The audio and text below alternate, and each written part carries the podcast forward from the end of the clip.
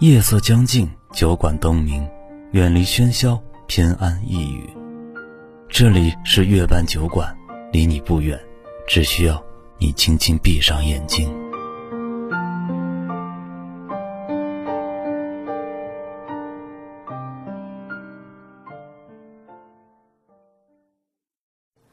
很久以前，如果我们爱下去会怎样？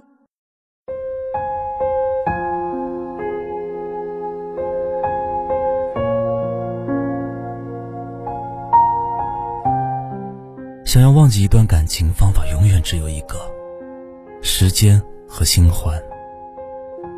要是时间和新欢也不能让你忘记一段感情，原因只有一个：时间不够长，新欢不够好。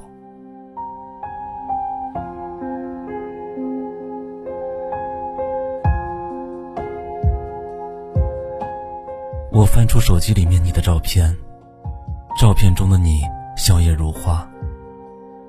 扎着小花的草帽，蓬松的梨花发型，精致的五官，性感的嘴唇。这个时候，我又想起你微信上说的那些话。你说以后不要对女孩子太好了，因为他们会得寸进尺，以至于无理取闹。你说除了你的父母，这个世界就属我对你最好了。你说，希望我以后能遇到比你更好的姑娘。你说，真心希望我能祝福你。你说，对不起。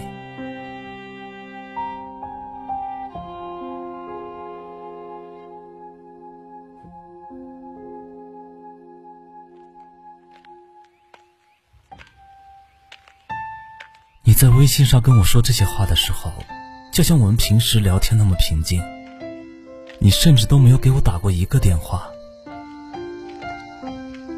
我当时刚好在绍兴出差，一个人在酒店，一个房间，一台电脑，一台电视，一张床，好像没有什么了，感觉世界空空的。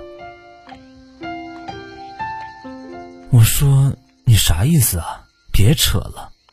不是说好了吗？年底就带你回家的。你却说，一直都不敢告诉你，我怕伤害到你，我不知道怎么开口。但是终究是要面对的。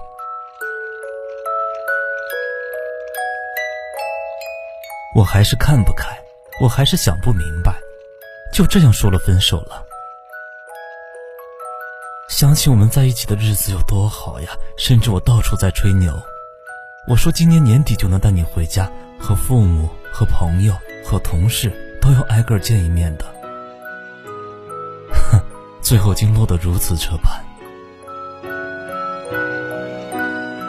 分手了，我问你为什么，你却跟我说，你跟另一个他认识五年了，你爸妈对他的印象特别的好。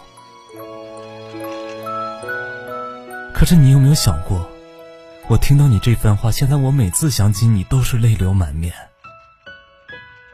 是的，也许你什么都不在乎。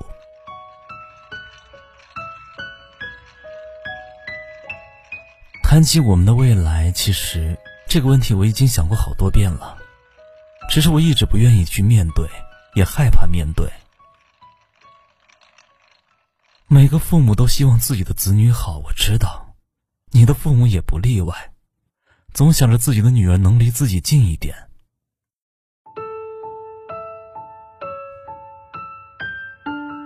我可以找到很多理由来恨你，我也可以像别人一样大吵大闹，让你不得安宁。我可以找到一千个、一万个理由来忘掉你，来忽略你。可是这些，都不能成为我不伤心、不难过的理由。我很想表现的无所谓，表现的很淡然。事实上，我在朋友和同事面前也确实像没事一样，除了有时候会走一会儿神，有时候被突然涌起的难过呛到，以至于忘记下一步要做什么。可是，我真的很难受，很难过。这两天只要一想到你分手时表现的淡然，还有你给我的理由，我就不可抑制的悲伤。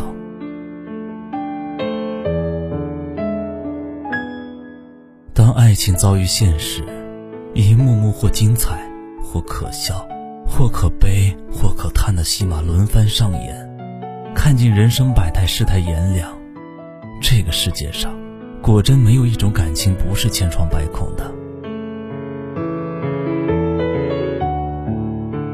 现在偶尔闲暇，我会待在宿舍看电影，黑白的、彩色的，各种画面在屏幕上逐一的轮换，有着触摸不到的精致。各种眼神，忧郁的、伤感的、沉沦的，以及那些超出想象的故事和场景。